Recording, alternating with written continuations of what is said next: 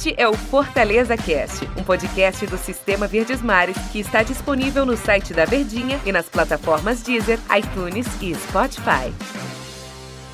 Oi, pessoal, um abraço para todos vocês. Está começando mais uma edição do nosso Fortaleza Cast, o nosso encontro de todos os dias. De domingo a domingo, a gente está aqui trazendo notícias, papeando sobre a equipe do Fortaleza, sempre com a presença de um integrante do esporte do Sistema Verdes Mares e sempre reforçando o convite para você compartilhar esse nosso papo aí com os amigos, manda no grupo do WhatsApp. Você pode nos acompanhar pelo site da Verdinha ou pelo aplicativo de música de sua preferência. Nós estamos no Deezer, no iTunes ou no Spotify, com a nossa própria vinhetinha de abertura seu agora há pouco. E ao meu lado, mais uma vez, Daniel Rocha. Oi, Daniel. Tudo bem, Etero? Um prazer estar aqui ao seu lado e agradecendo sempre todo mundo que arruma um tempinho no trabalho, no trânsito, tá no carro, tá no ônibus bota o fonezinho, pausa quando tem que resolver alguma coisa, mas não deixa de acompanhar aqui as notícias nos nossos podcasts. Reclama da gente, xinga. Esculhamba, não, mas faz vale isso tudo. não, não faça isso não, pelo Vale amor de Deus. tudo. O Dani- as pessoas gostam de você, Daniel. As Estamos pessoas juntos. não fazem isso com você. Daniel Rocha, contagem regressiva para a Série A do Campeonato Brasileiro. Fortaleza joga no sábado. Tem até a informação aí da contratação do Fragapane, jogador que vem aí da, da Argentina. O Fortaleza fez até uma operação quase que de guerra, até porque dia 9 agora termina o prazo, a janela internacional. O jogador estava em Córdoba, veio num voo fretado. Fortaleza deu um suporte para esse voo fretado para ele chegar, enfim, muita expectativa em cima dele. E aí eu tava vindo pro papo, Daniel, a gente, eh, a gente conversando antes da gente entrar no ar, muita expectativa em cima do Fragapane, mas acima de tudo, muita expectativa em cima do Rogério Ceni. Quero fazer antes uma pergunta para você. Você acha que a missão do Fortaleza no Campeonato Brasileiro deste ano ela é mais complexa do que a do ano passado? Não, do ano passado era mais complexa porque ele vinha ali de, de um gap de muitos anos longe da primeira divisão e aqueles oito anos na Série C. Mas essa temporada ele vem com uma responsabilidade.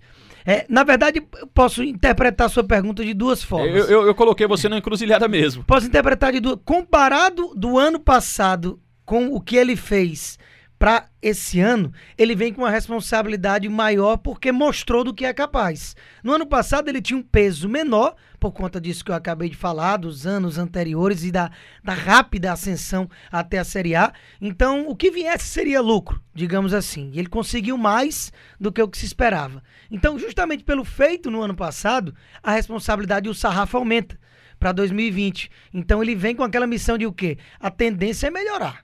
Se você tem mais dinheiro, mais patrocínio, outro ano na Série A.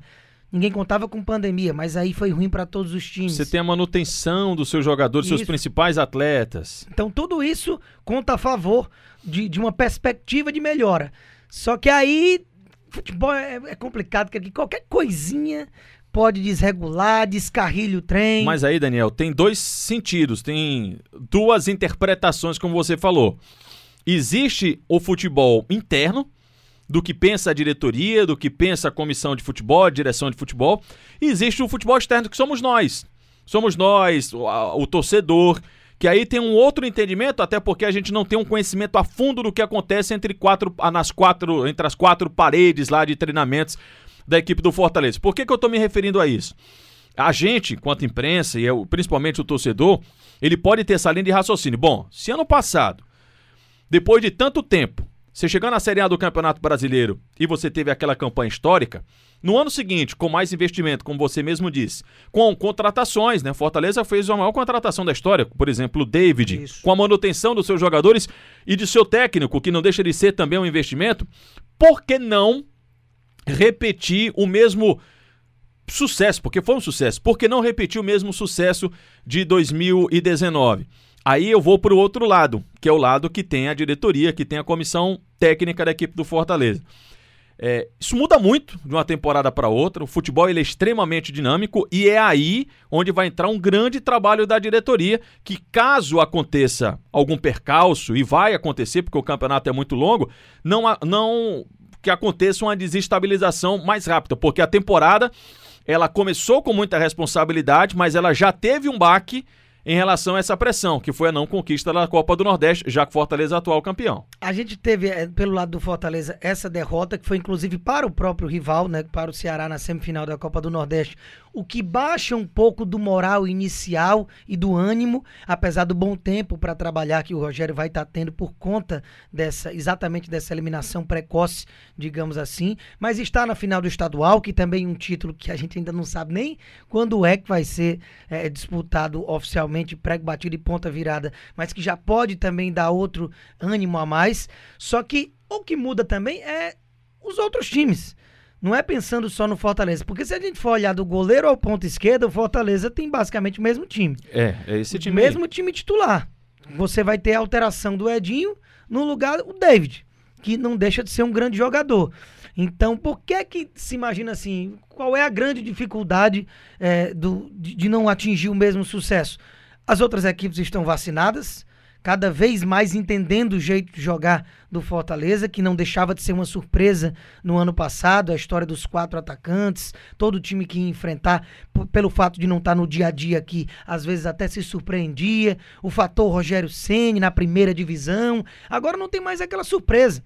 Agora, digamos, já, já é mais fácil de manjar. É por isso que o Rogério tenta inovar tenta se desvencilhar da obrigatoriedade do camisa 9 ali na frente, deixar um ataque de mais movimentação, como ele já fez, inclusive contra o próprio Independiente, que foram os principais confrontos do Fortaleza na temporada até aqui pela Sul-Americana. Ele vai tentando não deixar o time com a cara já batida, um pragmático da forma com que o adversário já saiba. E além dos outros times estarem se reforçando, pelo que foi o Flamengo na temporada passada, cada vez mais Grêmio, Inter, trazendo o técnico de fora agora com o Cudê, o Sampaoli no, no Atlético Mineiro, o investimento do Atlético Mineiro, todos os times querendo chegar no nível de excelência do Flamengo e de disputa mais é, bonita visualmente falando, isso também dificulta para quem vai enfrentar essas equipes.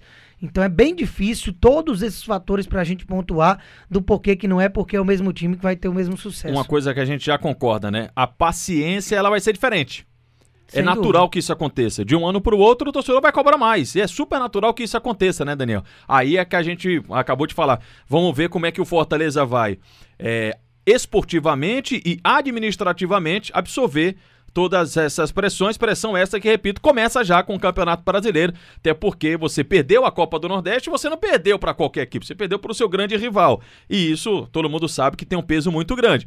Mas você pode recuperar tudo isso no Campeonato Brasileiro, porque a gente vai até ter essa semana mais para comentar com mais calma sobre isso.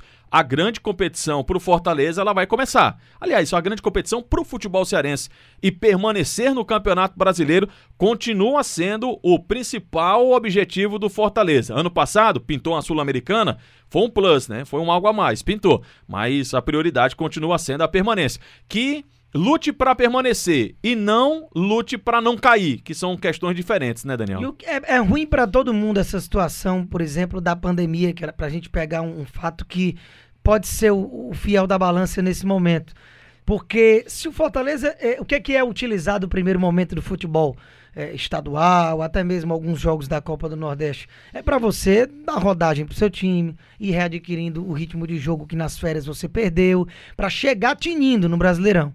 Com a pandemia, ninguém vai chegar tinindo fisicamente. E o físico é justamente o que o Fortaleza leva de vantagem para com os rivais que tecnicamente são superiores. Que é você ter Oswaldo voando, David voando, agora no caso não tem o Edinho, o Wellington Paulista morto de embalado fazendo gol, o Romarinho sendo peça importante, o time cada vez encaixado. Então quando você olha peça por peça, o Fortaleza não era um nono lugar do brasileiro.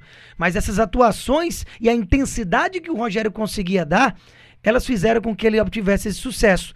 Com a pandemia, isso é mais ainda difícil. Por quê? Porque os adversários, tecnicamente, eles são superiores em sua maioria. Têm um investimento maior. São muitos gigantes do futebol brasileiro na primeira divisão. Cada vez, como eu falei, querendo atingir o nível de excelência que o Flamengo do Jorge Jesus mostrou no ano passado.